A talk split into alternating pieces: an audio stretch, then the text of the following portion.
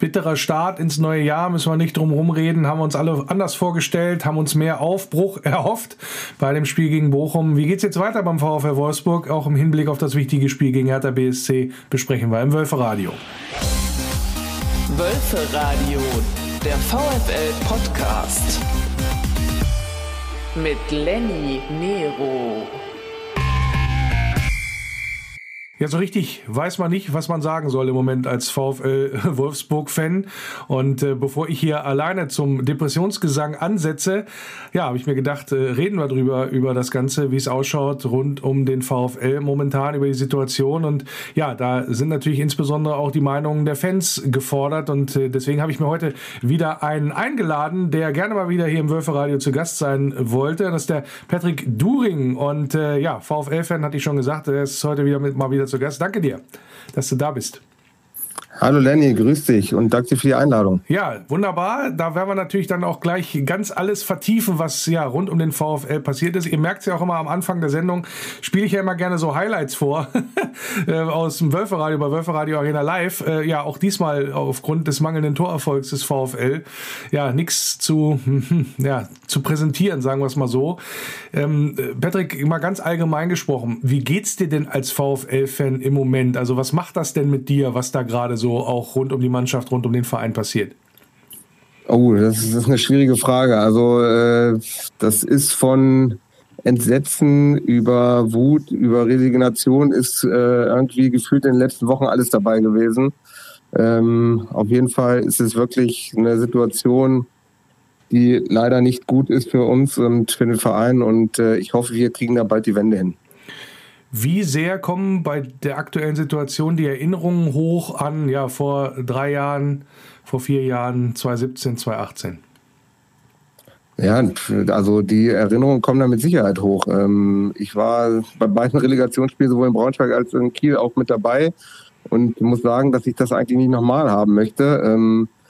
Ähm, ich kann aber, wenn ich mir den Kader von heute angucke, ist eigentlich die Situation eine andere. Ich denke, unser Kader ist aktuell viel stärker einzuschätzen als der Kader in den Relegationsjahren und das macht es für mich noch umso unverständlicher, warum wir gerade äh, da so schlecht performen. Und die schlechte Performance hat sich ja fortgesetzt am äh, vergangenen Sonntag beim VfL Bochum. 0 zu 1 verloren. Ähm, ja, am Ende ein Spiel, was der Trainer eigentlich als Unentschiedenspiel ausgemacht hatte und hat gesagt, ja, ähm, dass wir dann aber in der entscheidenden Situation dann nicht so richtig da gewesen sind. Das kann in der jetzigen Situation passieren. Wie hast du das Spiel gesehen insgesamt?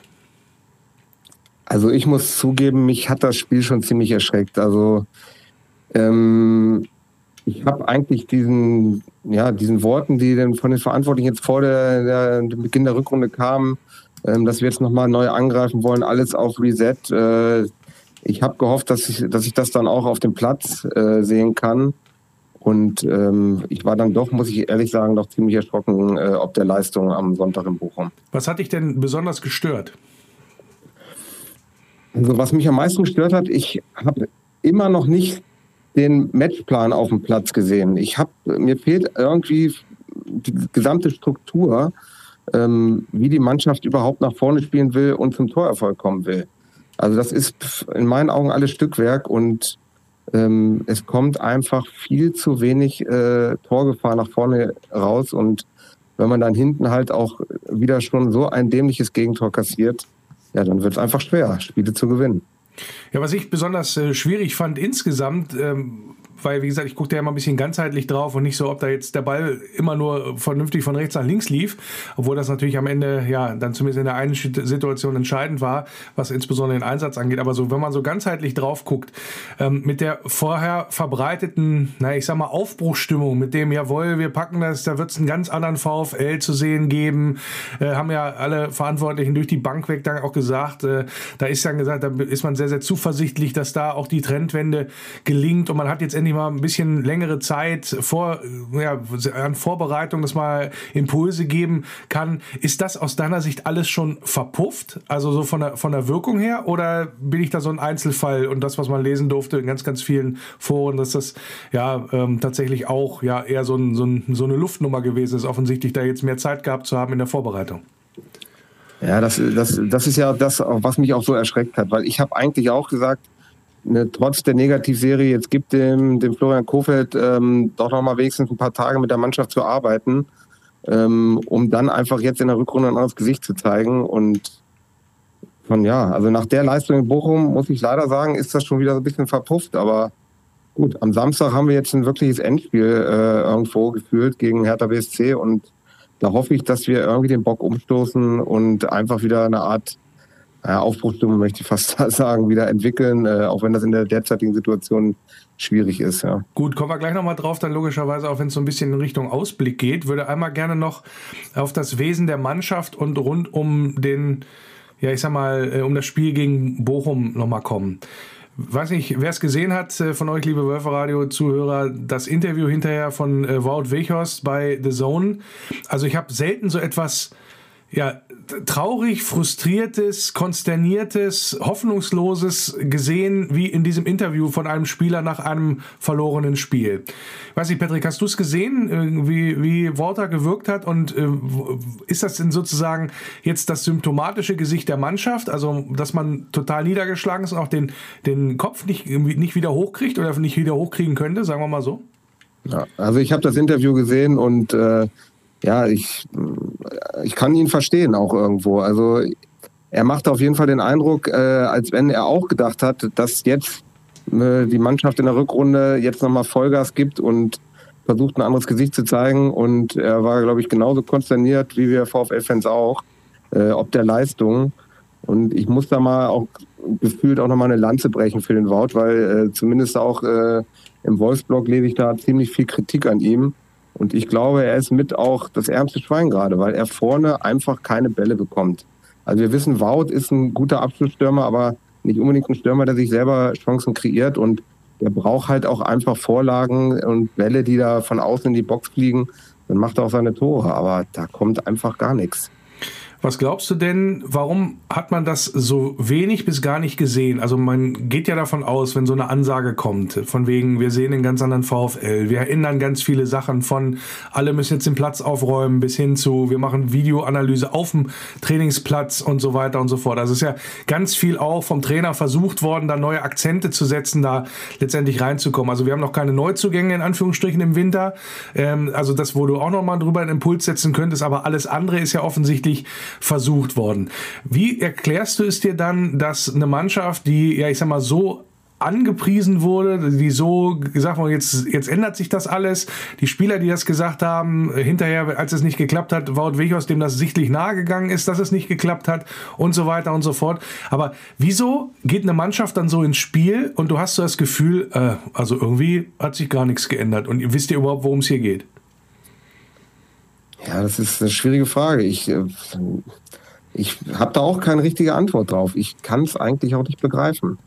Ähm, weil, was mich jetzt zum Beispiel sehr überrascht hat, äh, ich gucke mir auch mal gerne die Statistiken an nach dem Spiel und der VfL äh, ist in diesem Spiel sogar vier Kilometer mehr gelaufen als die Bochumer, aber man hat es im Spiel einfach nicht gesehen. Und ähm, ja, also diese Intensität, äh, die wir in der Hinrunde oft bemängelt haben, ähm, ja, die fehlt mir immer noch so ein bisschen. Also wenn ich sehe vor dem Gegentor, wie Roussillon wieder zu seinem Gegenspieler hingeht, äh, beziehungsweise nicht hingeht, ähm, ja, dann regt mich das auch irgendwie schon mittlerweile auch ein bisschen auf.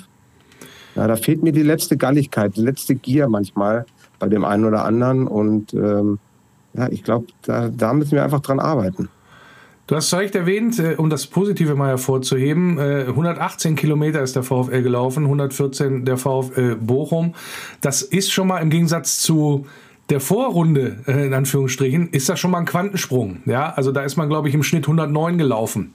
Ja, also man hat insgesamt, und das ist ja, irgendwo müssen wir was Positives ziehen, zumindest die Bereitschaft zu erkennen, etwas in dieses Spiel zu investieren, zumindest was das Läuferische angeht. Jetzt kann man hingehen und sagen, ja, äh, so wie es Andreas Palmann gemacht hat, hier, zum äh, Auftakt der Rückrunde gesagt, ja, man muss auch, ist auch wichtig, wo man hinläuft. Ja, das ist klar, logisch, aber alleine von diesem Grundgedanken her, na, vielleicht ist die Mannschaft doch bereit, was zu tun. Was ich natürlich noch allerdings dann noch erschreckender fand, dass man es, wie du gesagt hast, nicht gesehen hat, ist, dass man vor allen Dingen hinten raus was. Kein Aufbäumen gesehen hat. Also kein, jetzt gehen wir Risiko. Jetzt schmeißen wir mal, ob wir nur 1-0 verlieren oder 2-0. Du hast ja eben bis zum Schluss ja das Gefühl gehabt, ja, Bochum kann da irgendwie noch lustig dadurch unsere Hälfte spielen, wie sie Bock haben.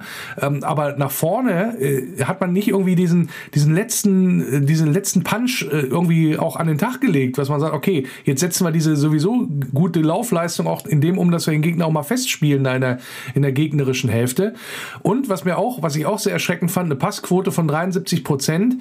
Ähm, es war jetzt nicht so, dass das Bochum einen mega Dauerdruck gespielt hat und so weiter, aber es ist viel ja in den Rücken gespielt worden von Seiten der Spieler, von Seiten der ja ich sag mal der auch der entscheidenden äh, Protagonisten, die auch das Spiel machen sollen, ähm, was was so das Passverhalten angeht.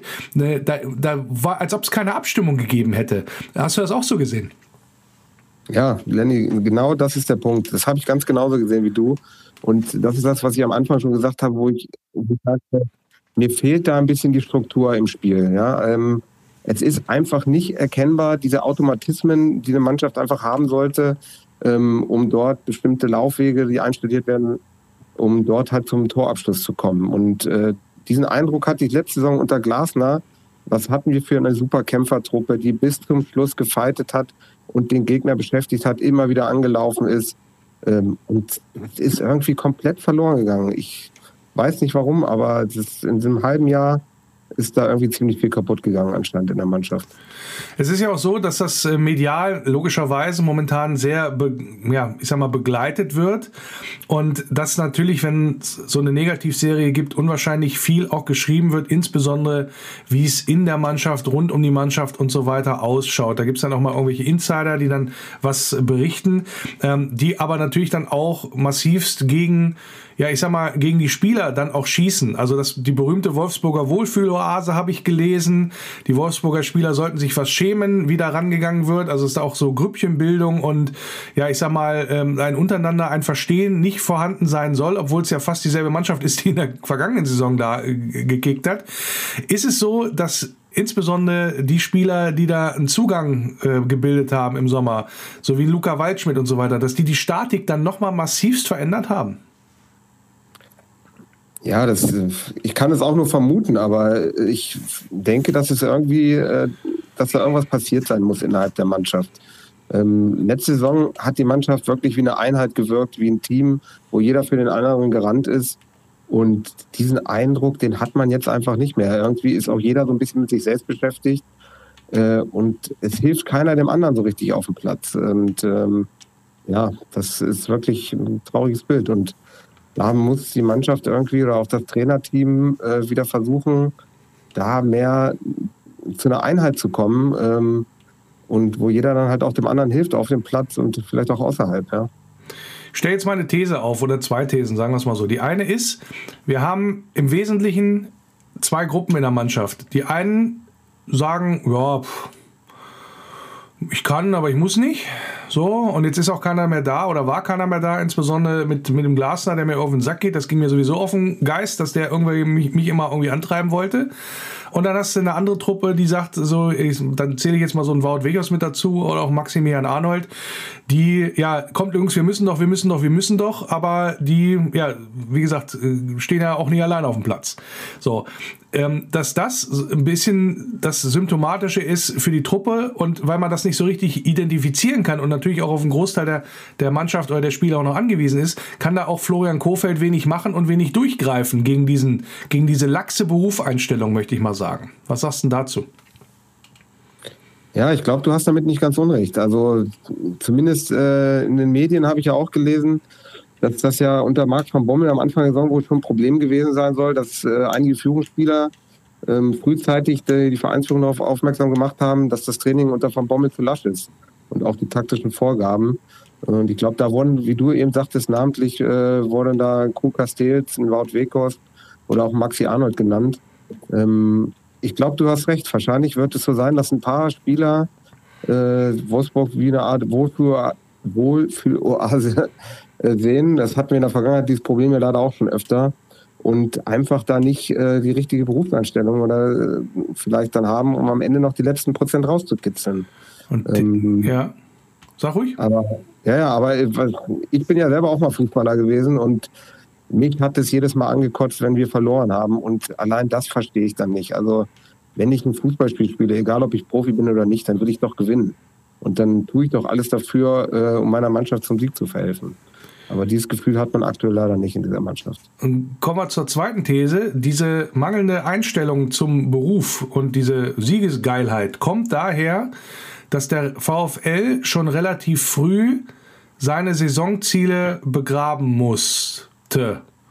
Also im Sinne von, wir haben eigentlich keine Möglichkeit mehr in diese Richtung nochmal nach oben was zu bewegen. Also ob ich jetzt nun 13., 14., 15. werde, ist egal, ähm, weil das, da, da, da sage ich lieber mal meinem Berater Bescheid, vielleicht äh, findet sich da nächste Saison was Besseres.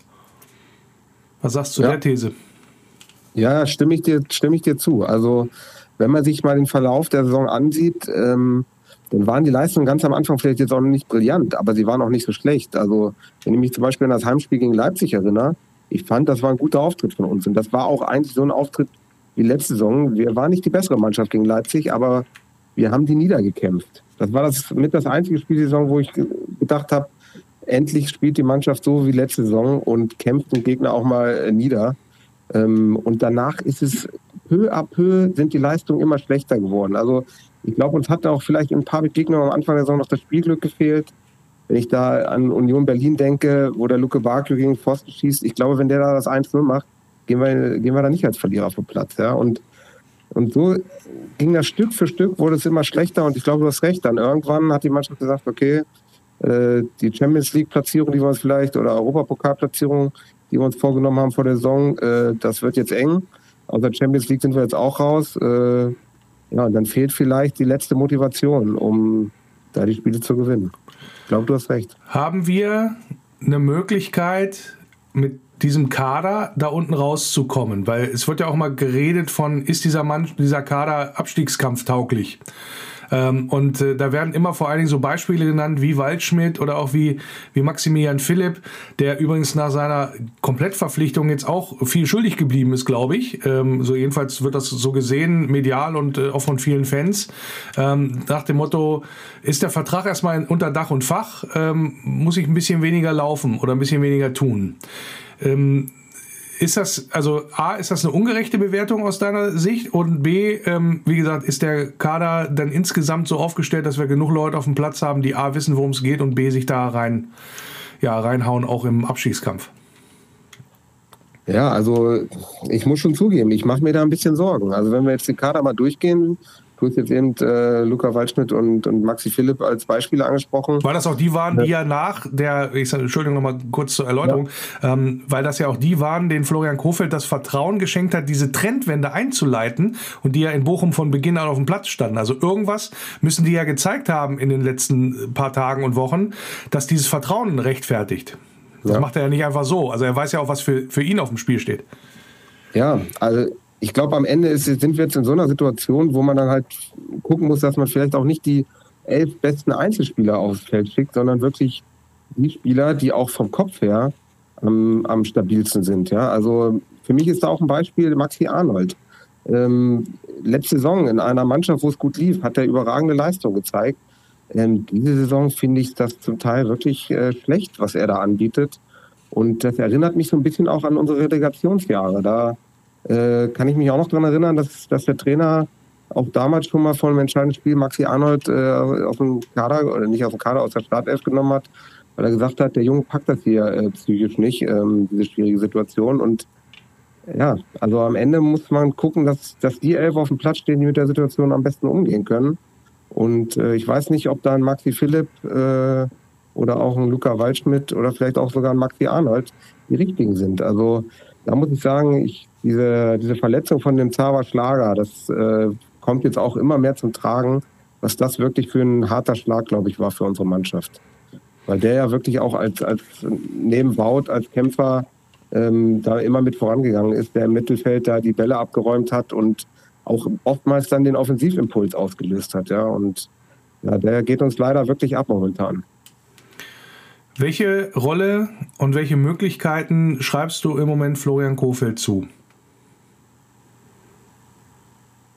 Ja, das äh, Florian Kofeld ist sicherlich auch nicht ganz unbeteiligt jetzt an der Entwicklung. Ähm, ein Punkt, den, den ich auch immer noch nicht ganz verstehe, warum er da an dieser Dreierkette da hinten festhält. Ähm, ich sehe das zum Teil schon recht problematisch. Also in der letzten Saison hat die Mannschaft immer in der Viererkette gespielt und da sehr gute Leistung angeboten.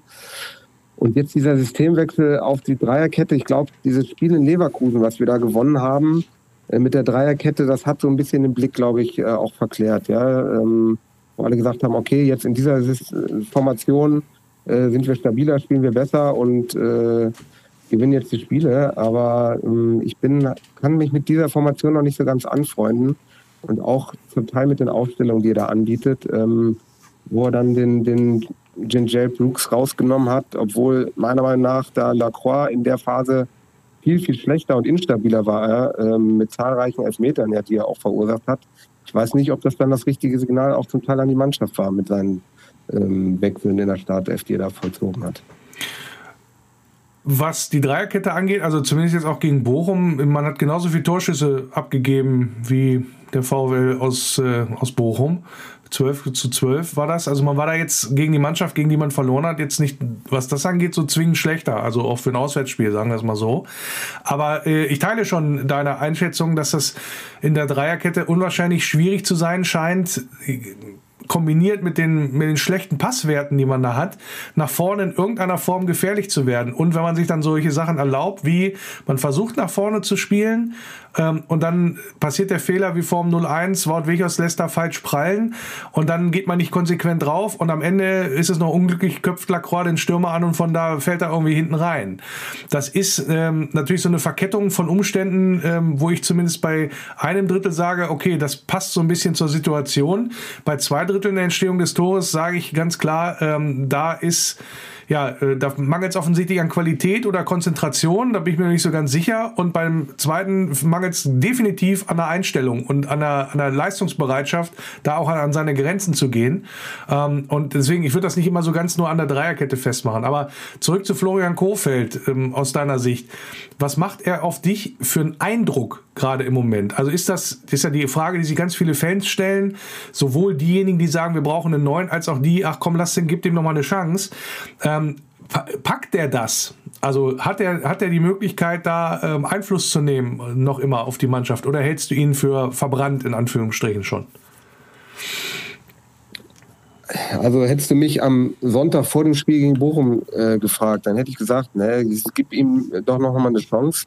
Er hatte noch gar keine richtige Zeit mit der Mannschaft zu arbeiten. Ähm, und vielleicht packt er die Kurve noch. Ähm, ich muss ganz ehrlich sagen, jetzt seit dem Spiel gegen, gegen Bochum glaube ich irgendwie nicht mehr, dass er es nochmal packt, dass er das Ruder nochmal rumreißen kann. Was sagst du denn dazu, also, dass die sportliche Führung ihm sozusagen das Vertrauen ausgesprochen hat und gesagt hat, so, na, das, also wie, wie, wie lange, äh, das wird natürlich nie gesagt, aber interpretiert wurde es so, er kriegt noch so zwei, drei Spiele. Wie bewertest du das? Ich kann, die, ich kann die sportliche Führung da verstehen, weil wenn man ihn jetzt direkt nach einem Spieltag in der Rückrunde dann rausschmeißen würde, ähm, dann würden ja auch alle sagen, ja, dann hat man ja auch jetzt die Vorbereitung auf die Rückrunde äh, sozusagen in die Tonne getreten. Ähm, und ja, ist natürlich auch schwierig. Man muss sich oder man müsste sich dann eingestehen, dass man jetzt zweimal hintereinander den falschen Trainer ausgewählt hat. Ähm, deswegen kann ich das auch schon verstehen. Aber ähm, ja, man muss ehrlich sein. Also wir haben jetzt acht Spiele hintereinander verloren äh, und das zum Teil halt auch wirklich mit erschreckend schlechten Leistungen. Und da wären andere Trainer schon längst geflogen. Also ich würde es mir wünschen, dass er die Kurve jetzt noch äh, kriegt, aber ich habe leider seit vergangenen Sonntag den Glauben daran verloren. Was macht die momentane Situation, die momentane Talfahrt mit dem VfL Wolfsburg? Insbesondere nicht nur was die Wahrnehmung angeht nach außen, sondern auch, ja, ich sag mal, auf äh, die handelnden Personen. Also denke jetzt auch die sportliche Führung Jörg Schmatke, der seinen Vertrag äh, noch verlängern könnte oder wollte, oder das, das ja, hat man ja zurückgestellt, die ganze Geschichte, mit einem Marcel Schäfer, mit einem Florian Kofeld, der da ist. Also was macht das insgesamt mit dem Verein dann auch VfL Wolfsburg auf der Ebene? Ja gut, äh, was natürlich klar ist, wir geben momentan kein gutes Bild ab äh, in Fußball Deutschland. Ja, also was mich einfach auch wieder maßlos geärgert hat, ähm, wir haben jetzt ja kurz vor Weihnachten endlich mal wieder ein Live-Spiel im Free TV äh, und ja, dann spielen wir da gegen München wirklich ein katastrophales Spiel, wie das Kaninchen vor der Schlange. Ähm, hatte nicht den Eindruck, dass, dass wir da irgendwie auch dran geglaubt haben, da irgendwas mitzunehmen. Und ja, das äh, tut mir wirklich sehr weh. Ähm, und ja, damit müssen wir jetzt einfach umgehen. Aber ich glaube, es ist schon eine schwierige Situation, gerade für den ganzen Verein. Aber wovor ich wirklich warnen muss oder möchte, also es gibt ja viele Fans, die fordern ja auch mittlerweile äh, nicht nur den Kopf von, vom Florian Kofeld, sondern äh, dass der Marcel Schäfer und Jörg Schmatke gleich mitgehen sollen. Und ich glaube, das wäre ein massiver Fehler. Also die beiden haben in den letzten drei Jahren wirklich ähm, den Verein gut entwickelt und in der Vergangenheit war das ja auch immer mit das große Problem bei uns, dass wir einfach nicht geschafft haben, Kontinuität reinzubekommen. Ähm, und ich glaube, es wäre nicht gut, wenn wir jetzt einfach auf allen Ebenen äh, da die Köpfe austauschen würden. Ist das dann so eine ähm, Entwicklungsdelle für dich, wenn du das so sagst? Oder ist es ein strukturelles Problem? Das kam jetzt nicht so ganz raus. Ja, also wenn man sich jetzt die Vergangenheit anguckt, dann scheint es irgendwie ein strukturelles Problem in Wolfsburg zu sein, weil Geschichte wiederholt sich ja leider immer wieder. Ähm, dass wir es nicht schaffen, nach äh, erfolgreichen Jahren äh, oder auch Champions League Qualifikationen äh, das zu konservieren und in der nächsten Saison wieder gut abzuschneiden. Ähm, ja, woran es genau liegt, ich glaube, wenn das die Verantwortlichen auch wüssten, äh, dann würden sie es anders machen. Ähm, es scheint irgendwie am Standort zu liegen, ich weiß es nicht. Vielleicht haben wir nicht genug Druck auch von der Fanseite. Äh, ich weiß es nicht. Es ist was, was, ist denn, was, ist denn dann das, was ist denn dann das Learning oder was muss denn auch das Learning sein? Also wir gehen jetzt mal natürlich davon aus, das geht gut. Der VfL wird am Ende äh, 13., 14., was weiß ich was, oder legt vielleicht noch ein paar Punkte mehr und wird dann irgendwie um den 10., was weiß ich was. So. Also so eine Saison, wo du sagst, okay, ähm, Haken dran. Ja, war, äh, haben wir uns anders vorgestellt, aber am Ende, Ende gut, Ende gut, alles gut. Gesetzt den Fall, das kommt so.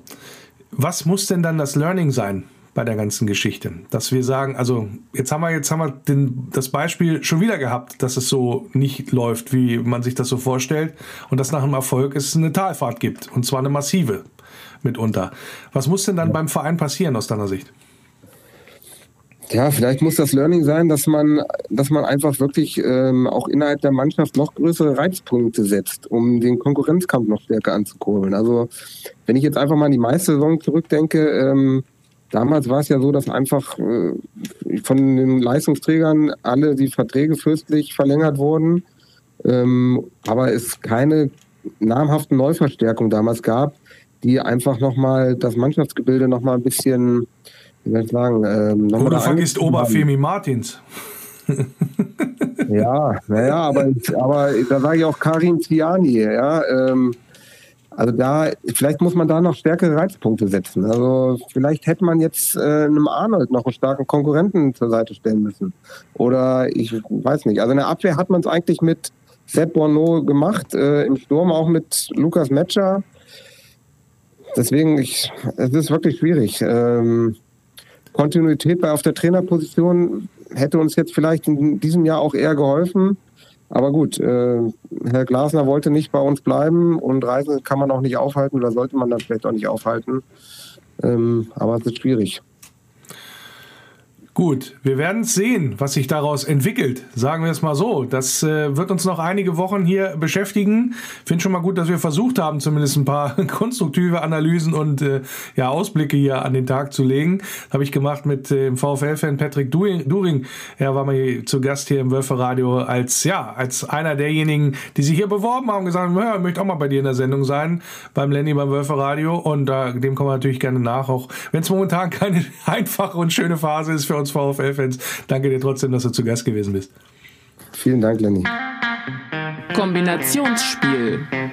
Und das Kombinationsspiel im Wölferadio natürlich heute wieder auch mit einem Experten für den bevorstehenden Gegner. Und das ist Hertha BSC. Und das ist mein Experte hier im Wölferadio für die Berliner Hertha, Berliner Sportjournalist und auch Buchautor über die Berliner Hertha, Michael Jahn. Grüß dich, Michael. Ich grüße nach Wolfsburg. Hallo. Ja, jetzt können wir uns streiten über den Titel äh, der Truppe, wo es beschissener läuft im Moment. bei wem läuft es denn beschissener? Bei euch oder bei uns? Äh, ich glaube, das nimmt sich nicht sehr viel.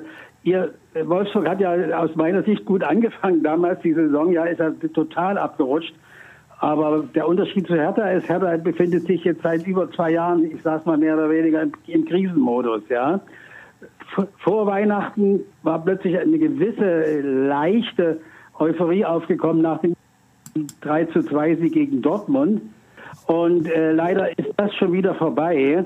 Äh, jetzt nach der jüngsten 1 zu 3 Niederlage äh, zu Hause gegen den FC Köln, die völlig unnötig war und äh, Köln war besser, muss man sagen. Es war eine verdiente Niederlage und diese leichte Euphorie, die da aufgekommen war unter Trainer äh, Taifun Korkut, ist jetzt schon wieder vorbei. Und jetzt fokussiert sich natürlich alles auf dieses Duell in Wolfsburg. Das ist ja nun wirklich ein Abstiegsknaller allererster Güte, muss man sagen. Ja, fast ein Endspiel für beide Seiten, glaube ich, muss man sagen. Ihr habt den Trainer schon getauscht gehabt. Äh, Teil von Korkut ja. ist mit da, können wir gleich nochmal auch drüber sprechen.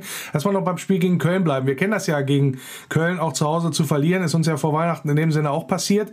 Ja. Jetzt äh, war es aber so, jetzt, ich habe das Spiel damals auch äh, kommentiert, dass ich jetzt die Kölner nicht zwingend besser gesehen habe als den VfL. Die waren halt nur cleverer und haben die Fehler eiskalt ausgenutzt. Äh, die Wolfsburg da letztendlich auch im individuellen Bereich da angeboten hat. Wie war es denn bei euch? Ja, das trifft zu. Also Hertha hat recht gut angefangen. Die ersten 15 Minuten eigentlich das Spiel dominiert, ruhig von hinten herausgespielt und auch äh, einige Chancen gehabt. Die größte durch den jungen Franzosen äh, Marolita, der völlig frei vor dem, äh, vor dem Kölner Tor auftauchte, ja, und ein bisschen äh, gezögert hat, die Riesenchance vergab. Und genau im Gegenzug schießt Wolfsburg das 1 zu 0. Äh, natürlich wieder über Modeste, Kopfball völlig frei und damit war das Ding fast gelaufen. Dann kam das 0 zu 2. Hertha hat sich noch ein bisschen aufgebäumt, dann in der zweiten Halbzeit noch ein Freistoßtor gemacht, direkter Freistoß, bisschen glücklich durch Wladimir Darida. Da kam so ein bisschen Hoffnung auf, vielleicht noch ein 2 zu 2 zu erzwingen. Man war ja zweimal unter Korkut im, im Rückstand in den letzten Spielen. In Stuttgart 0 zu 2, noch ein 2 zu 2 gemacht. 0 zu 1 gegen Dortmund 2 gewonnen, aber dieses Mal reichten die Möglichkeiten noch nicht, nicht aus, muss man sagen. Und Köln hat wirklich sehr clever gespielt und insgesamt verdient gewonnen, muss man sagen. Was äh, der VfL Wolfsburg und Hertha BSC durchaus gemeinsam haben, ist, dass wenn man so auf die Namen im Kader guckt, dass eigentlich ja beide Mannschaften deutlich besser dastehen müssten, als sie dastehen. In ja. Wolfsburg äh, ist man noch auf der Suche, warum das so ist, also warum dieser Kader die Qualität nicht abrufen kann. Woran, woran liegt es denn bei euch? Ja, ich meine, die Erwartungen, das weißt du ja, in, in Berlin sind immer besonders hoch, ja.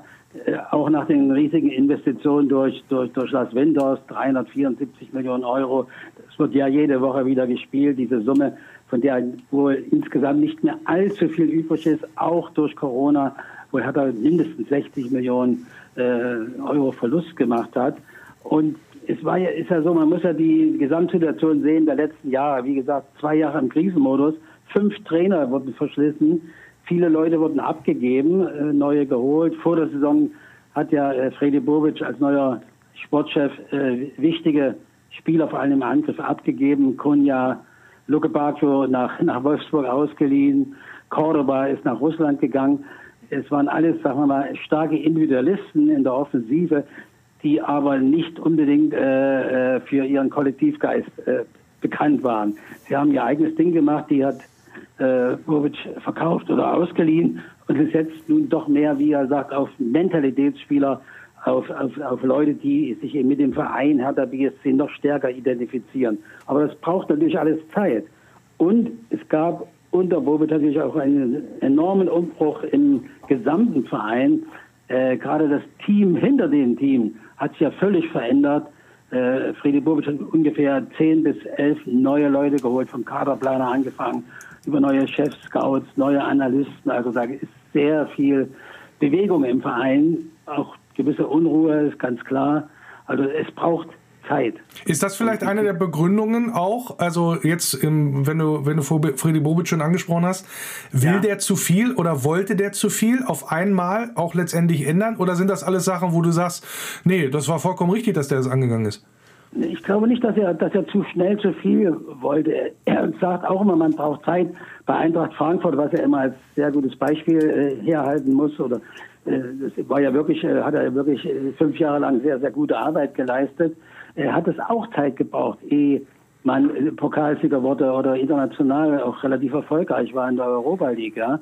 Er sagt, dass man braucht Zeit, das ist, ist ein, ein, ein, ein, enormer Prozess, den er in Gang gesetzt hat. Natürlich äh, fragt man sich auch manchmal bei einigen Entscheidungen, gerade was ich angesprochen habe, das der enorme Umbruch im Team, hinter dem Team, hat natürlich auch für Unruhe gesorgt. Ich weiß nicht, ob man äh, zwölf neue Leute brauchte innerhalb einer halben Saison, ja, auf, auf vielen Positionen. War ja auch nicht einfach. Manche mussten ihre Posten räumen oder ins zweite Glied treten, die lange bei Hertha waren. Aber er hat ja auch mal gesagt, relativ drastisch in einem Interview, Hertha war da ein bisschen dabei, ein wenig einzuschlafen. Und da ist natürlich was dran. Also es musste frischer Wind kommen in diesem Verein, auf jeden Fall. Wie bist du denn zufrieden mit dem neuen Trainer, mit Taifun Korkut? War ja eine durchaus überraschende äh, und auch sehr in, von den Berliner Fans, zumindest das, was ich so Social Media mäßig mitbekommen habe, ja. ähm, sehr, sehr umstrittene Personalie. Wie siehst du das? Das ist wahr. Als ich mal an dem Tag, als er verpflichtet wurde, auf mein Handy schaute, da er entlassen, neuer Trainer Taifun Korkut, dachte ich erst, das ist ein Witz, muss ich ganz ehrlich sagen. Man kannte natürlich Taifun Korkut auch von seinen Stationen in Stuttgart oder in Hannover. Und es war ja bekannt, dass er auch Mannschaften relativ schnell äh, auf Vordermann gebracht hat, nach oben gebracht hat, aber eben nie äh, lange durchgehalten hat, dieses Niveau. Und dann immer gehen musste nach einem halben Jahr oder nach einem Jahr und so weiter und so fort. Also die, diese Personalie von Freddy Bobic war sehr, sehr überraschend. Ich meine, er hat es begründet. Er kannte ihn von früher aus Stuttgarter Zeiten. Dort war Krochot ja mal U19-Trainer. Das waren noch alte Verbindungen, alte Connections. Aber ich muss sagen, äh, wie er bisher hier auftritt, auch auf Pressekonferenzen in der Öffentlichkeit, ist, ist eigentlich sehr wohltuend. Er ist äh, sehr ruhig, sehr aufmerksam, sehr freundlich. Und was er bisher gemacht hat, er geht sagen wir mal, zurück, sagt er immer zu den Basics erstmal, ja. Er musste die Mannschaft kennenlernen, relativ schnell zurück zu den Basics. Und das hat doch ganz gut funktioniert. Ja. Die ersten vier Spiele, bis auf den Ausrutscher äh, in Mainz, das 0 zu 4, waren ja recht ordentlich. 2 zu 2 in Stuttgart, 2-0 gegen Bielefeld und natürlich das 3-2 gegen Dortmund und jetzt wieder dieser Rückschlag gegen Köln. Also dieses Auf und Ab bei Hertha begleitet ja diese Mannschaft seit, seit vielen, vielen Jahren, muss man sagen. Und Korkut versucht das alles mit Ruhe zu lösen. Er, äh, er muss die Mannschaft retten, auf Vordermann bringen und versuchen, relativ schnell wieder ins gesicherte Mittelfeld zu bringen. Das ist seine Aufgabe, nicht mehr und nicht weniger. Und jetzt geht es dann am Samstag zum VfL Wolfsburg, zum, ja, ein Abstiegsendspiel ist es noch nicht, aber also die Mannschaft, die das verliert, die ja dürfte ordentliche Probleme bekommen, äh, ja. auch abseits des Platzes so und so. Äh, was glaubst du denn? Also ein Geisterspiel wird es ja nicht, 500 Zuschauer dürfen mit dabei sein in der ja. Volkswagen Arena, aber natürlich äh, von der Kulisse her nicht zu vergleichen äh, mit einem normalen Bundesligaspiel, sagen wir es mal so. Was ja. erwartest du denn dann für einen Kick? Also wird das so ein Getrete, weil es um ja so viel geht und beide Mannschaften ja eigentlich eigentlich jetzt dann auch mal das kämpferische Gesicht zeigen müssen oder wird das eher so eine Geschichte werden? Äh, beide Mannschaften halten sich für besser, vor allen Dingen auch spielerisch, als sie, als es der Tabellenplatz hergibt und das wird eher so ein, so ein offener, äh, so ein offener Schlagabtausch äh, im spielerischen Bereich. Was glaubst du? Also ich denke, es wird ein kämpferisches Spiel werden. Also Korkut hat heute, die haben ja heute wieder trainiert, hat er, äh, sie hatten freie vorher einen Tag äh, gesagt, wir wollen und müssen in Wolfsburg gewinnen, hat er klipp und klar gesagt. Ja ich denke, äh, es wird doch ein Kampfspiel werden. Ja, das ist auf, auf jeden Fall so. Also Hertha wird sich selber spielerisch nicht überschätzen, obwohl in der Mannschaft doch einiges an Potenzial steckt. Das blitzt ab und zu auf, aber eben nur ab und zu. Ja. Und das große Problem ist auch, wenn diese Mannschaft in Rückstand gerät, dann äh, gibt es kaum Anführer, die dann äh, das Ruder sehr schnell wieder herumreißen. Man muss natürlich auch zur Entschuldigung sagen, trifft natürlich auch auf andere Mannschaften in der Liga zu, dass die Mannschaft doch arg auch vom Coronavirus in den, in den letzten 14 Tagen gebeutelt war. Und gerade vor dem Spiel gegen Köln wusste Korgot bis, bis Sonnabendabend nicht, wen kann er aufstellen, wen nicht. Ja, das war doch ein ganz schönes Puzzle, war, war Bankspiel teilweise. Zum Beispiel äh, der Franzose Toussaint oder auch der Argentinier Ascasiba bei dem Mittelfeld, die haben sich erst Freitag und der andere Ascasiba am Sonnabend freitesten können waren also ohne Training und sind dann ins Spiel gegangen. Ja. Toussaint eingewechselt, Askasiba hat nur 80, 80 Minuten gespielt und gekämpft, bis er nicht mehr konnte. Ja. Das war natürlich auch eine schwierige Situation. Ja, kämpferisch äh, könnte es durchaus werden. Ähm, klingt so ein bisschen danach, weil ähnliche Symptome hat auch der VfL. Wenn man erstmal in Rückstand gerät, dann wird das meistens nichts mehr. Äh, Das heißt, es klingt so nach, wer 1-0 führt, der das Spiel auch gewinnt. Was, was tippst du denn dann? Ja, es ist schwer, schwere Frage. Also ich hatte mir schon die Antwort vorher überlegt. Ich tippe mal salomonisch auf ein Unentschieden. Also ich sage 1 zu 1. Ja, gut, würde beiden Mannschaften, glaube ich, nicht weiterhelfen, aber vielleicht ein bisschen helfen, was zu beruhigen, so gerade auch im Umfeld. Mal gucken, Ja. aber für beide Mannschaften natürlich ein Unentschieden oder nur ein Punkt letztendlich zu we- wenig. Das werden wir sehen am Samstag, Ja. wenn Hertha BSC beim VfL Wolfsburg antritt und wir haben mal das Spiel, auf das Spiel mal vorausgeblickt. Das habe ich gemacht mit meinem Experten hier für Hertha BSC im Wölferradio, Berliner Sportjournalist Michael Jahn. Ich danke recht herzlich, dass du wieder zu Gast gewesen bist. Ja, gerne. Bis bald. Der Eintracht Braunschweig-Witz der Woche. Ein Eintracht Braunschweig-Fan kommt zum Arzt und fragt, Herr Doktor, kann ich eigentlich mit Durchfall baden gehen? Sagt der Arzt, ja klar, wenn Sie die Wanne voll kriegen.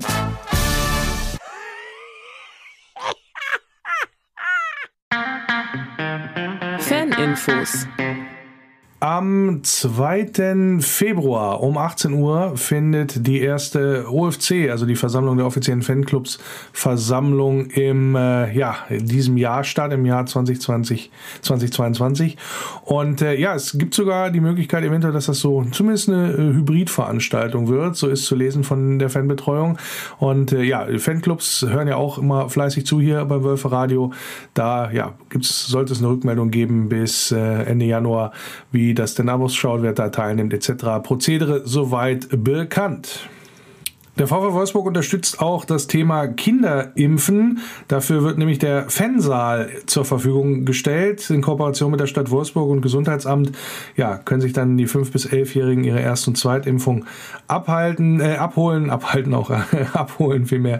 Und ja, Termine gibt's über das Impfportal. Und ja, gute Sache, dass der VfL da unterstützt und auch da bei dem Thema mit vorangeht. Ebenfalls an Kinder richtet sich das Angebot Zeugnisferiencamp beim VfL 31. Januar bis 1. Februar.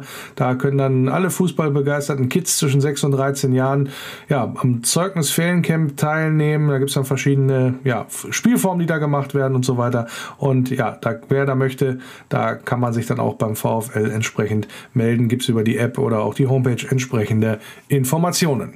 Ja, und Wölfe Arena Live gibt es auch. Das zweite Mal in diesem Jahr nach dem schlechten Auftakt in Bochum sind wir wieder am Start. Roy Preger und ich werden kommentieren gegen Hertha BSC und auf wölferadio.de oder auch über die VfL-App könnt ihr mit dabei sein und ich bin mal sehr, ich bin mal sehr gespannt, wie dann der VfL sich aus der Affäre ziehen wird in diesem wichtigen Spiel.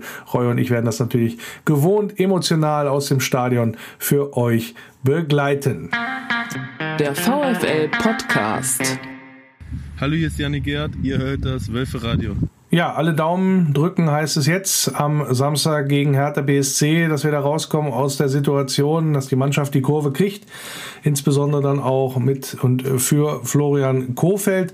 Bin sehr gespannt, wie sich das dann alles entwickeln wird in der kommenden Woche. Werden wir natürlich dann auch, soweit es geht, im Wölfe Radio begleiten.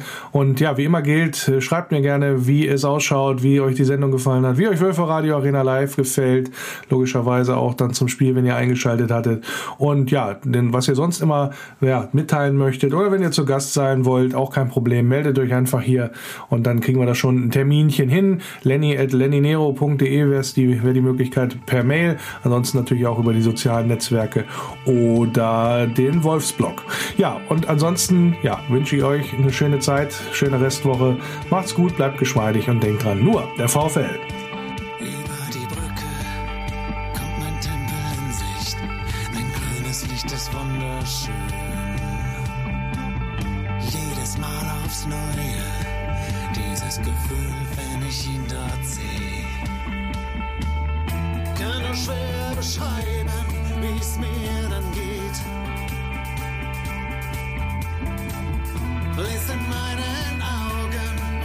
Geschrieben steht.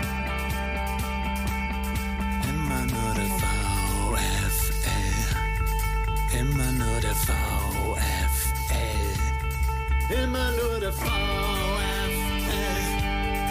Immer nur der VfL. Immer nur du. Immer nur du. Immer nur du. Nur der VfL.